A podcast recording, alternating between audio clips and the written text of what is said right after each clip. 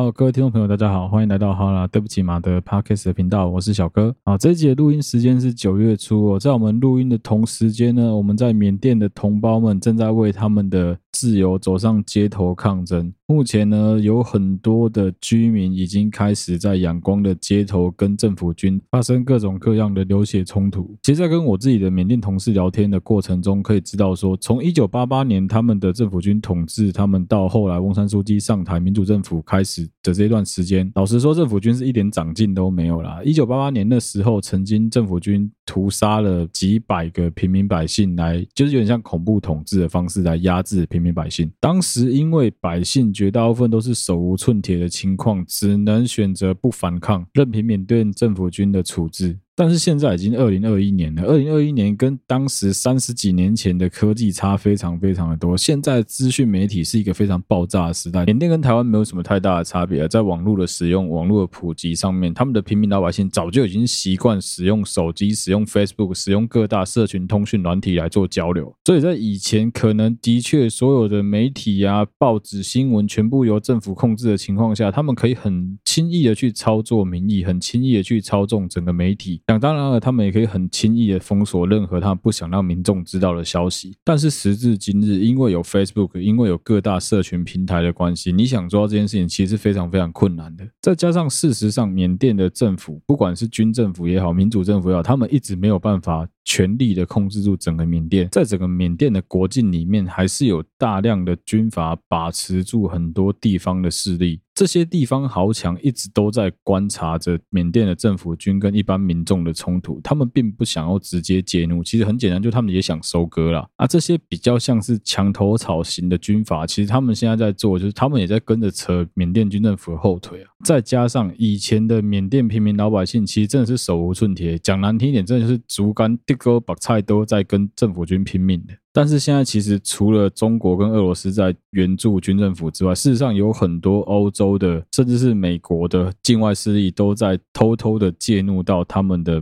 平民老百姓之间，不管是提供经济上的援助啊，甚至是提供一些背后的武器。也因为这样子，其实间接让很多的平民百姓是有武装能力的。这也是为什么他们现在会讲说，government armies are fighting with the civilian armies。一般的军政府、政府军在跟平民军队在做对抗。我昨天在跟缅甸的同事开玩笑讲说，其实我觉得他们现在政府军比较像是阿富汗的这个流亡政府，相对来说，civilian army 就是他们的平民军，反而真的比较像是塔利班的角色。其实，如果是对现代战争有一点点观念的听众，或是即使你没有任何观念啊，其实如果你看过《黑鹰计划》，你看过很多那种。啊，锅盖头啊之类，在讲阿富汗、伊拉克战争的电影影集，应该都可以了解到，其实以现代战争来说，并不是你拥有精良的装备，你拥有相当高科技的武器，你有大量的征收能力，你就能够打赢一场战争的。现代战争真正麻烦的不是占领一个国家，真正麻烦是占领一个国家之后，你的绥靖要怎么做？你要如何让平民百姓信服于你？你要如何让他们臣服于你？这才是真正困难的地方。你说你要实施宵禁，你说你要禁止平民老百姓外出，人家有枪，人家有炮，在你的军队在路上巡逻的时候，你有可能必须面临到人家的 IED，你有可能必须面临到人家的反抗，你确定你的军队撑得住吗？我们并不鼓吹暴力，我们反对战争，更何况是必须要夺去其他人的性命。但是在他们必须在为自己争取自由的同时间，如果必须要流血是他们唯一的选项的话，那他们还有其他选择吗？就在各位听众收听这一期节目的同时间，有许许许多多的平民缅甸老百姓正走在街头，继续他们的抗争。当然，他们很有可能只能使用一些打带跑战术，譬如说当。政府军的巡逻队出现的时候，平民老百姓马上的去攻击、去突击这些政府军的成员，来避免他们，来让他们畏惧，让他们害怕，知道说这个区域是不允许你进入的。其实都一样啊，你对于任何的政权来说，最重要的一定是你要有足够的平民老百姓来让你的整个国家、整个社会能够安定，能够继续的运作。所以，即使他花了大量的时间去平定这些老百姓心里面的这些东西，我觉得都非常的困难，因为你已经杀了不晓得多少人，你已经关了不知道多少人了。记得在我小学的时候，我就玩过一个游戏，叫做 Tropical Tropical Three Tropical 那个时候的游戏哦，我有玩的是 Tropical One Tropical 那个时候的翻译叫做天堂岛。现在已经能够找到 Tropical Six，我记得 Tropical Six 的现在翻译叫做海岛大亨。海岛大亨这个是一个非常有趣的游戏。简单来说，玩家在这个游戏里面扮演的是一个岛国的独裁者的角色。这个独裁者他必须要利用各种方式让平民安居乐业之后，来巩固自己的政权。像最基本的，你要让平民老百姓有工作、有生活，你要满足他们的娱乐需求，甚至最后你可以选择要不要开放观光来赚取更多的外汇。理所当然的，因为你是一个独裁者，你可以选择你要不要去面迎接你的假民主。什么叫假民主？就是你可以去办一场假的选举，在选举的过程中，你可以选择去操弄选票，你可以选择去操控舆论，你也可以选择贿赂你的对手，甚至是监禁、拘留。暗杀你的对手，那游戏做的很现实的一点，其实就跟现实一样。我要讲的就是这件事情。毕竟你是一个国家的独裁者，你是这个国家的君王，所以其实你说什么，所有的老百姓都会听你的。但是，一旦你剥夺了任何一个家庭里面任何一个成员的性命，你要面对的并不只是他单独他们全家人对你的憎恨，你还必须要面对所有他的邻居，跟他一起上班的同事，他们也会跟着去怨恨你的政府，跟着去怨恨这个领导人。老实说，我自己觉得缅甸军政府做的非常愚蠢啊！他们现在还在玩大概是三十年前、四十年前的那个把戏。说真的啦，任何的国家人民都一样。你一旦体会到了那个民主很爽的这个果实、经济发展的感觉之后，你要他们去倒退三十年过以前的生活，真的是不太可能的事情。我从从来都没有觉得民主体制是一个非常完美的体制，我也从来都没有觉得民主体制是一个非常棒的体制。事实上，民主还是有非常多可以进步的空间。但是，民主相对于其他很多的独裁共产的体制，已经好非常非常多了。这边也可以扯到一个刚好开头跟大家推荐一部 Netflix 最近我在看的纪录片，叫做《暴君养成指南》。他把历史上几个非常有名的独裁者，包括希特勒、包括海山、包括伊迪阿敏、包括格达费，他们的故事、他们的各种统治手段，做成了纪录片。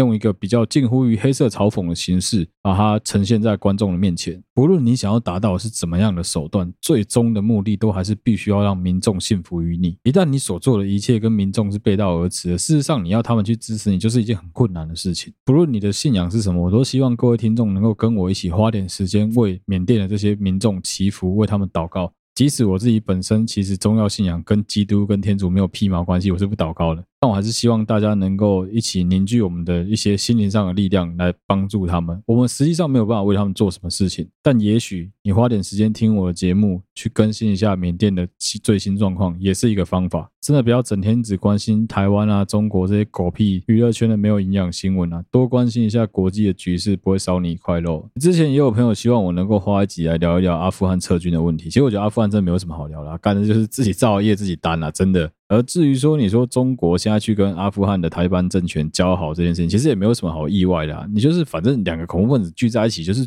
就是更多恐怖分子而已啊。这个世界上所有的外交关系都一样，没有永远的朋友，也没有永远的敌人啊。真的就只是刚好彼此之间有利益上的需求、利益上的交换而已啊！我这一集开头的第二部分要来跟大家聊一聊天文物理学。我知道有很多听众都跟我一样，从小是读文组的，理组的东西一点狗屁都不了解，讲到物理就直接先睡觉再说。那天文物理学里面有一个非常有趣的部分，是在讲黑洞理论的部分，是我非常非常感兴趣的。黑洞就是一个恒星走到最衰老期之后，有可能会转变成的一个形态。而黑洞跟太阳一样，都是居住在某一个银河系、某一个恒星星系里面。所以简单来说，银河之于太阳，就像是我们一般人住在一个行政区，太阳就像是我们的房子一样。而黑洞呢，你可以把它想象成一间就是没有办法住人的烂房子。这个烂房子会发生一个非常莫名其妙的情况，是它会把所有附近的周围的一切所知的已知物质全部吸到它的里面去，因为它质量非常的大。这些已知的物质包含我们所熟知的任何分子啊、原子啊、量子的一切，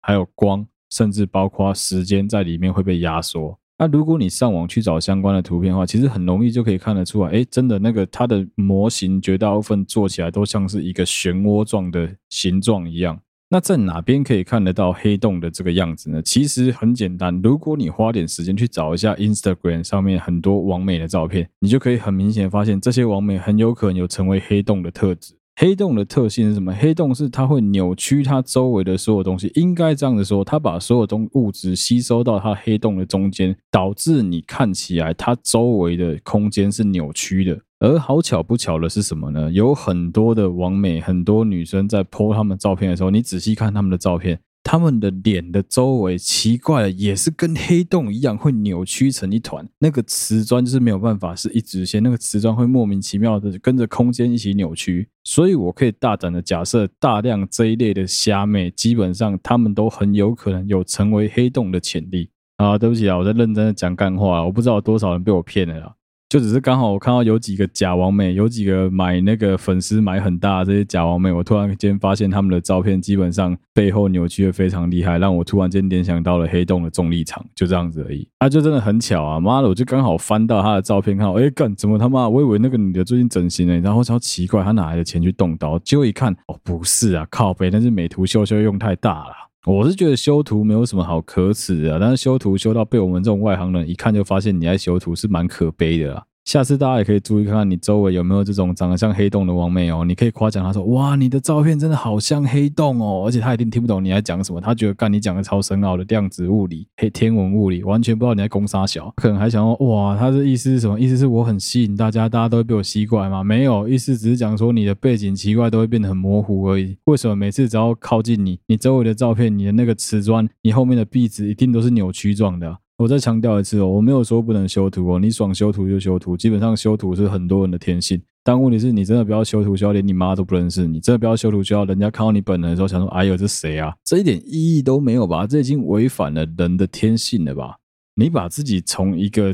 分数本来七十分的人修到九十五分，事实上你还是一个七十分的人啊！你怎么会觉得因此你会变成九十五分的呢？而且再加上你在照片当中有一个九十五分的形象，别人看到你本人的时候，你只有七十分，你知道那个落差会有多大？那落差不是短短的二十五分而已，那落差很有可能会高达五十分。网络上有太多的迷因，太多的影片是在讲说那个直播主使用一些修图软体，就他的动物啊，他的其他东西刚好经过的时候，当修图软体的计算功能毁坏，导致他的本人突然间在电脑荧幕前面现形，然后一堆网友直接退出他聊天室的那个影片，超级多，随便找一大堆啊。有一些人很认真的在经营他自己的社群，他花大量的时间去把自己梳化好，把自己打扮漂亮，找好的光，找好的题材，找好的背景来拍出一张好的照片。很多这类型的女生常很骄傲的跟他周围的朋友讲说：“你看我的照片都不用修图，原图直接输出。”我一开始都听不懂，干原图直接输出有什么好了不起的？直到后来，我认识了一些虾妹，她们真的很夸张。基本上呢，他们在拍这些类型的照片的时候，他们是直接大素颜，他们就觉得说，哦，没差，反正有修图软体，不好好穿衣服，没差了，有修图软体，不好好找光，不好好找背景，没差了，反正可以调色。当你在工作上面露出一副这么不敬业的态度的时候，凭什么你认为其他的业主必须要用一个比较良好的态度来面对你？为什么？当你今天只提供给我香蕉的时候，你当然就只能遇到猴子啊！你怎么会觉得说你今天给我的东西这么烂？你今天就这样子随便修一修就想交差？我会给你百分之一百的配，我会给你比较好的待遇，怎么可能？当别人努力的在让自己变得更好的时候，你只一直想着要用这些修图软体来掩盖自己丑怪的事实，你不觉得很悲哀吗？的确，有一些人是天生丽质难自弃啊，但绝大部分人都是必须要靠后天的努力来继续保持住这个天生丽质的。啊，凭什么别人在努力的时候，你只要躺着在那边修图就好了？凭什么？好，今天的开头就有点激烈啊。总之就是跟大家分享一下我最近周围发生的这两件鸟事。啊，关于缅甸的议题，我们会继续持续的关注了。好了，接下来要进入今天的主题了。我还想到聊今天的主题，我就感到害怕。没有想到有一天我们的节目即将真的要远离中国啊！你知道，如果说政治光谱是一个圆形的圆环的话，现在我们的节目大概是站在可能圆环的中间位置。其实我们并没有真的特别明显的倾向于哪一个政治色彩。我很少主动去表态，说我讨厌怎么样的意识形态，我讨厌怎么样的国家意识或是文化。我没有很少很少去表态这种东西。除了说我会站在自由的这一边，我会站在民主的这一边之外，但不表示说我就觉得说啊怎么样，什么集权政府就是不对的。没有，其实我没有认真的去表态过这件事情。哎，但是这一集啊，为了冲一下收听率啊，为了要洗一下我们的颜色啊，只好愉快的给它辱华辱起来啊。我不知道我自己一直都觉得辱华这个议题是在狗屁啊。其实说真的啦，讲辱华这件事情啊，基本上就是一群拥有中华、自以为拥有中华文化素养的白痴在集体自卫而已啊。好了，对不起啊，就是因为我刚好拥有一种你们没有的东西，叫做言论自由，所以我可以这边大放厥词的鸡巴随便乱讲。的确不能否认的是，一样的东西，如果我胆敢在中共政府的监视底下这样子做的话，很有可能很快的，我的所有东西、相关网络上的资讯全部会被停权，说不定后天我就会坐上通往新疆的火车，在劳劳改营的路上大唱“中华人民共和国万岁”之类的狗屁。但是很抱歉，刚好就是我的运气比较好，我生在一个自由民主的地方，可以让我这样子随便乱讲话。所以呢，今天没办法跟大家稍微分享一下我个人对于目前中国的很多封锁限制底下我自己的一些小观点。以前刚开始我这一份工作的时候，其实我很喜欢跟中国的年轻同事吵一个问题，我很喜欢跟他们吵台湾到底是不是中国的一部分，我喜欢跟他们吵说他们有多自由，这些自由都是狗屁，在强烈的世界全部都是狗屎。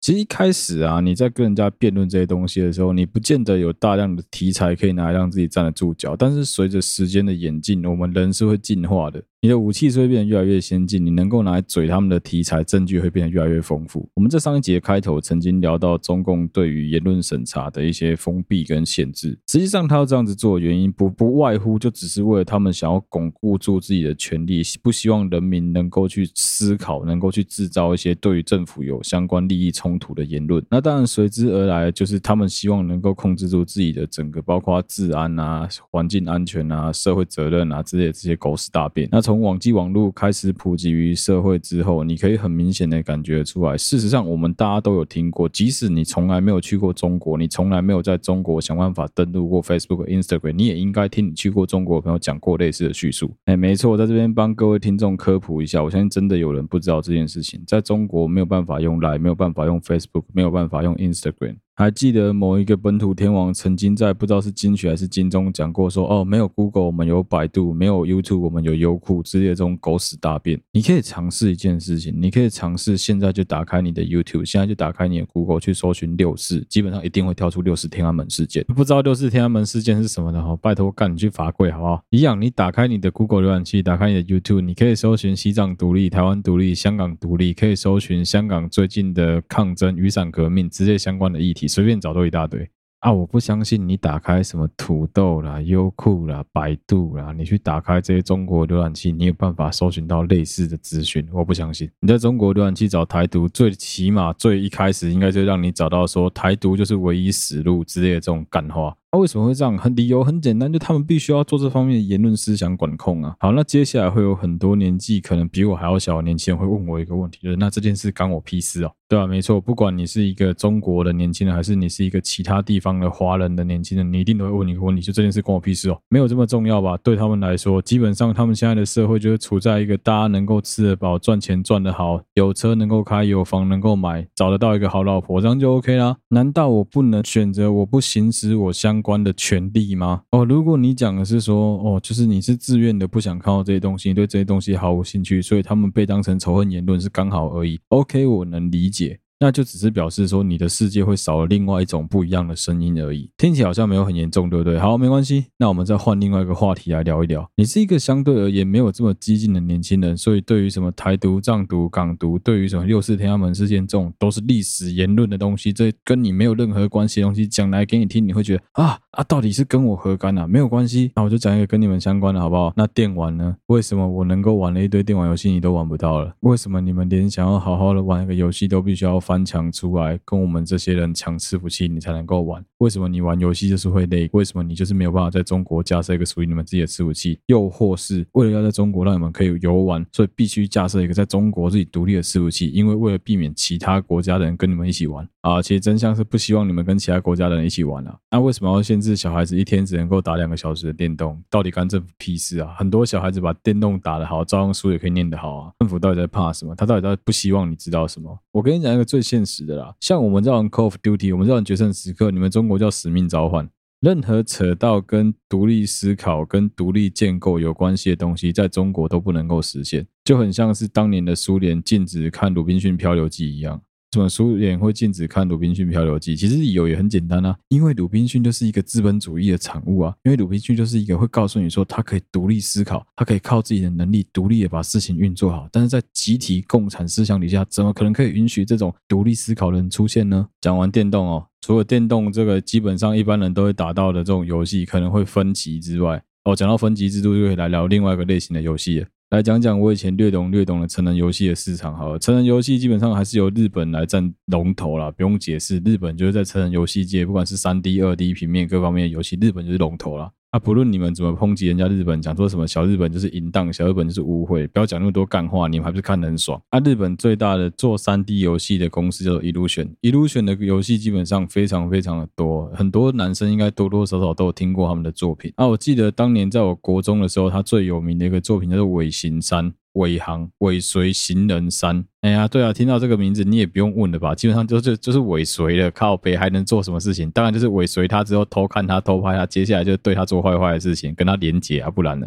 啊，刚刚前面讲，这是我在国中的时候推出，我记得应该是我国一的时候推出游戏。我现在已经出社会三十岁了，国一离我多远？离我有十六年前之久了。这个怀旧游戏，对，没错，它已经被我称为怀旧游戏了。现在在中国仍然在它的那个下载排行榜的前几名，你知道为什么吗？因为他们就是只能玩这种十几年前人家破解的游戏啊，几个 Illusion 最近的大作，什么 Haremate 啊之类的这种游戏，我想中国人应该就是他妈只看过海报，连玩的机会都没有吧？为什么？因为你们禁啊啊禁这个的原因是什么？因为你们的政府认为这些游戏违反善良风俗，会败坏社会风气，所以他不让你们玩啦、那 OK 嘛？这个东西确实是有可能会败坏善良风气，违反善良风俗，所以不让你们玩，我觉得合理。然后那不讲游戏嘛，我们来聊一聊影集，我们来聊一聊最近中国的影视产业好了。中国在最近几年禁止拍摄的题材多了吧？基本上你随便找都一大堆吧。我来，神怪类不准拍，鬼神类不准拍，穿越剧不可以再拍，师生恋不可以拍，任意篡改历史、改写人人物背景的不准拍。没错啦，剩下可以拍的题材其实还是非常的多啦。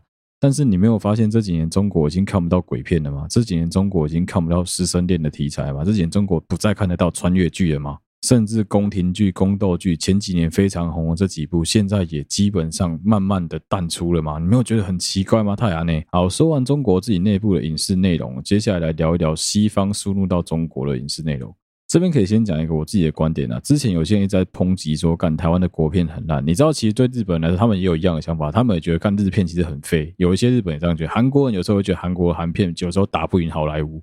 那你知道问题是什么吗？废话吗？我今天要拿出来可以出口到国外去的，一定是我国内最优秀的作品啊！我今天不会拿大尾卢曼，不会拿什么大吊哥出口到国外去，不会让被恐啊！我要出口到国外的，一定是什么？那些年我们一起追的女孩，这种有人要看、有票房、有口碑的电影啊，就是一个在我们台湾也算是非常有名气的东西，才会出口给国外啊。那这两个东西本来就是不在一个起跑点那上的东西，就跟台湾精品的问题一样啊。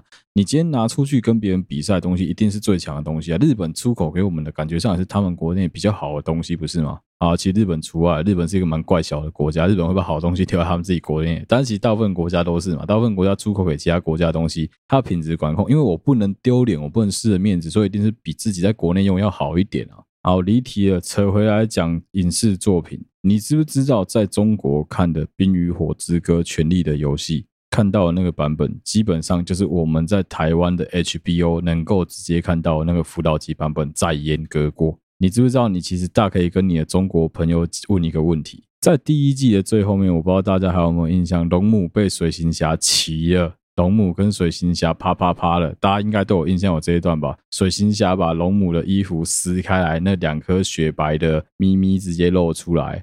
我还记得那时候很多人在嘲讽说：“哦，其实也没有很大，废话，就是个少女而已。你们知道她多大啊？”我不知道有多少人有印象，那个时候很多的电视影集都在嘲讽说，J.J.R. 马丁就是一个变态铺路狂，喜欢他的作品里面到处充满了鸡鸡跟血，还有内内。但你知道吗？你说的这一切，基本上我们的广大中国网友们他们都不知道，除非他看的是翻墙之后人家及时翻译的版本，不然如果他看的是允许被出口到中国境内的版本，绝对是全部阉割过的。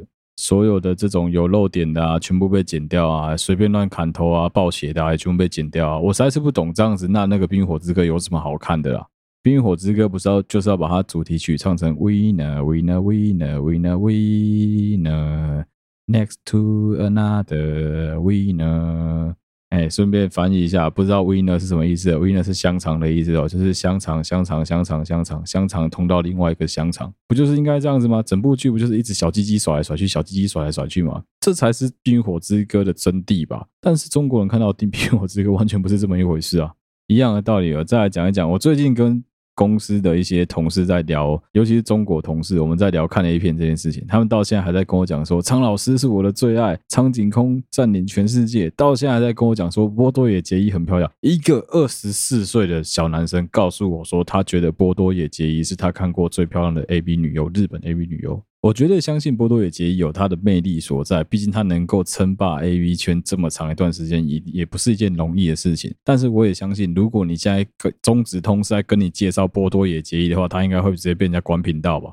哇！你直接攻上面销毁，江山代有才人出，一代新人换旧人。妈的，上原雅一、林美寻果都隐退多久了？苍井空都隐退多久？你搞鸡毛搞得嘎攻波多野结衣？啊！你是把现在这几个最强的山上优雅、啊、高桥圣子啊、瑞勇啊放在哪里？结果我才发现，除了山上优雅他们知道之外，什么高桥圣子啊、瑞勇啊、桃乃木香奈啊、樱空桃啊，他们都不知道，干完全不知道。那、接下来他们就会跟我熬一个，他们就开始跟我讲说：“哦，没有，我们都看无码了，我们喜欢看无码，我们都看素人片，因为素人片看起来比较有感觉。放屁，不是因为素人片看起来比较有感觉，是因为你们接基本上以现在你们的审查制度，你就是没有办法直接看到日本 AV。”所以你们只能看到在中国网络上流传那些非常烂的废物、低成本的素人自拍片而已。讲到这边就可以再扯一个东西啊。那时候在中国的时候，蛮多我的同事在问说啊，为什么现在那个 Pornhub 不能用？SB6 为什么不能用？那时候我都只能跟他们说 Welcome to China, dude。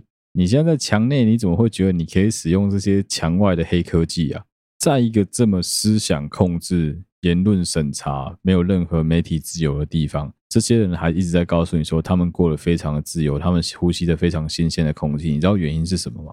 当你从来没有拥有过这些东西的时候，失去这些东西这个议题就是假议题。我没有名车，我没有好的房子，我没有一个什么 fancy house，我没有别墅，我没有什么玛莎拉蒂、保时捷，我管他今天玛莎拉蒂或保时捷涨多少钱，或是跌多少钱，关我屁事啊！其实一样的意思啊，对于这些中国长大、中国土生土长的这些朋友们来说，如果是一个跟我一样现年三十岁的中国小孩子，其实有很多这一个年纪的青年，真的在他们小的时候，中国很有可能他的饮料选择不超过二十种，他整间店能够翻遍的饮料、饼干、糖果选择不会超过二十种，整个村子里面只有五个人有车子，一个村长，一个副村长，另外一个可能是什么他们的党里面的村委书记之类的这种干部。可是你看哦，才短短隔了二十几年的时间，现在几乎是每个人家里面，不要说什么电视啊，干每个人家里面基本上手机就包几台，车子就包几部了啦。按你说这种经济便利底下带来的进步，他们会不觉得自己的生活有很大的改变吗？当然有很大的改变啊，也是往更好的方向改变啊。但是我们现在假设的情况是，其实你可以变得更好，而且你的这些好全部都被阉割过了。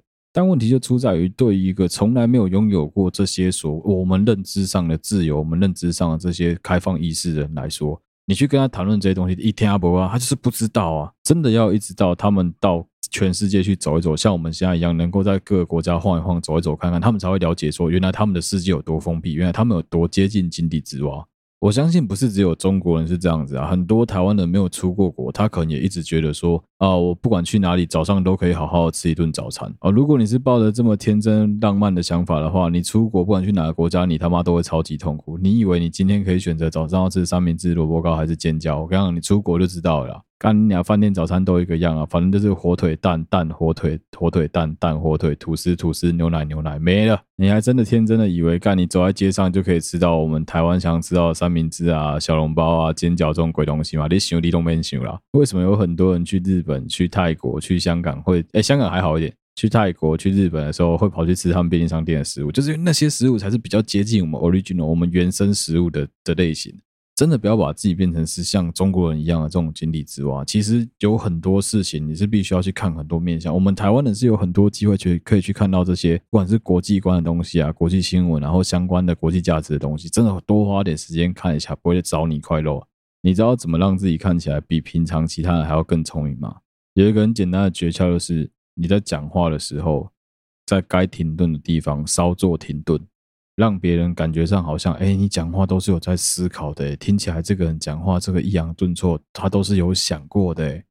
另外一个方式就是充实你的内容，在你讲话的内容里面，时不时的加上一些莫名其妙的国际时事，让别人觉得你这个人是很有国际观的，这样子就可以让人家觉得你这个人看起来比其他人都还要更聪明。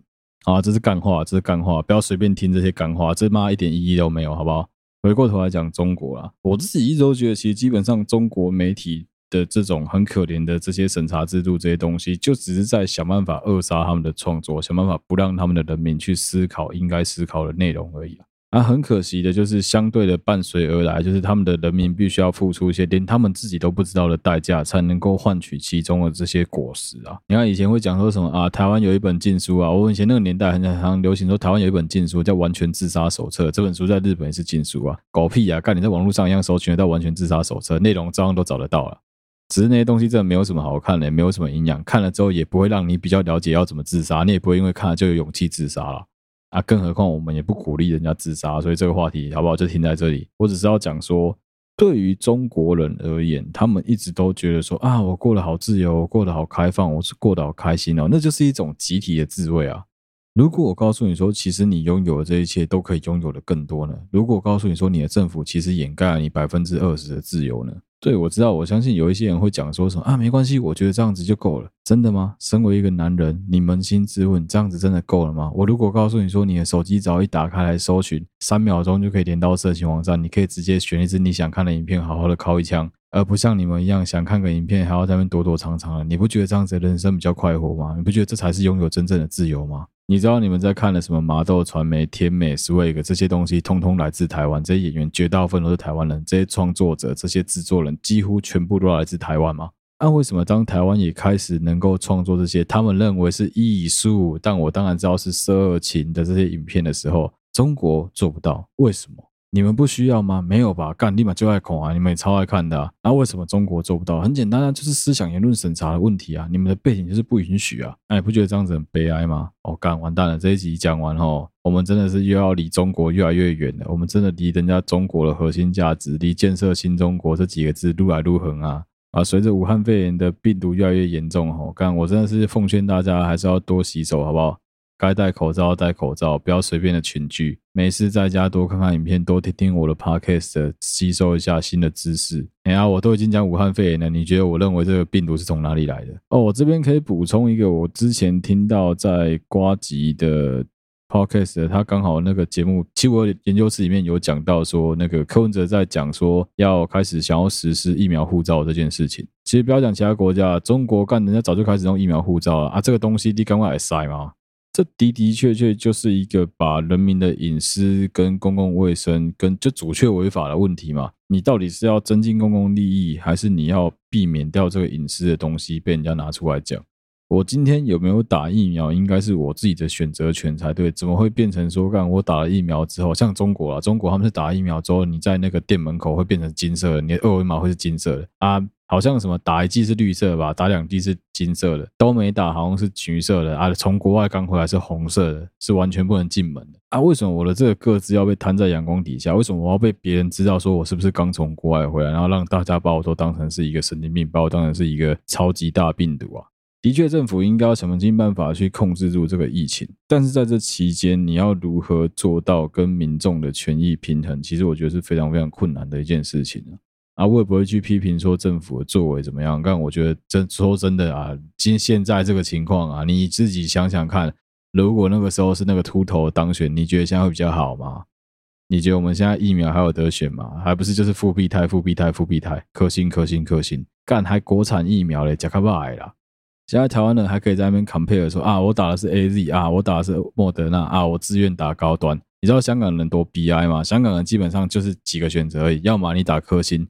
要么你好不容易打到 BNT，就这样子啊。如果是你，你 BNT 跟科兴，你选哪一个打？中国疫苗跟上海 BNT，你选哪一个打？哇，事实就是这样子啊，没办法干，这一切就是干，真的很悲哀啊。我只能这样讲。好了，这一集真的是一个充满了 deep shit 的一集啊，就是各种的干，各种的莫名其妙的东西，也这样子不小心就被我混了半个小时啊。希望大家能够继续支持我们的节目啊，也谢谢大家能够听到最后啊。如果你喜欢我们的节目的话，欢迎你到好，对不起嘛的 Facebook 粉砖跟 IG 去帮我们按赞追踪，有任何最新消息都会在上面发布。一样哦。我们现在小哥告解室跟各种听众投稿来信，都还是继续接受各位听众的来信跟指教。任何问题都希望各位能够回馈给我们。你使用的不论是哪任何一个 APP 在收听我们的节目，都欢迎你帮我们按赞、留言、分享，把你的感想分享给我们。好啦，因为不想要节目内容太长哦，所以这一集就不念听众来信了。等下一集有机会我们再来分享。谢谢大家收听，好，对不起嘛，Podcast 的频道，我是小哥，我们下期再见啦，拜拜。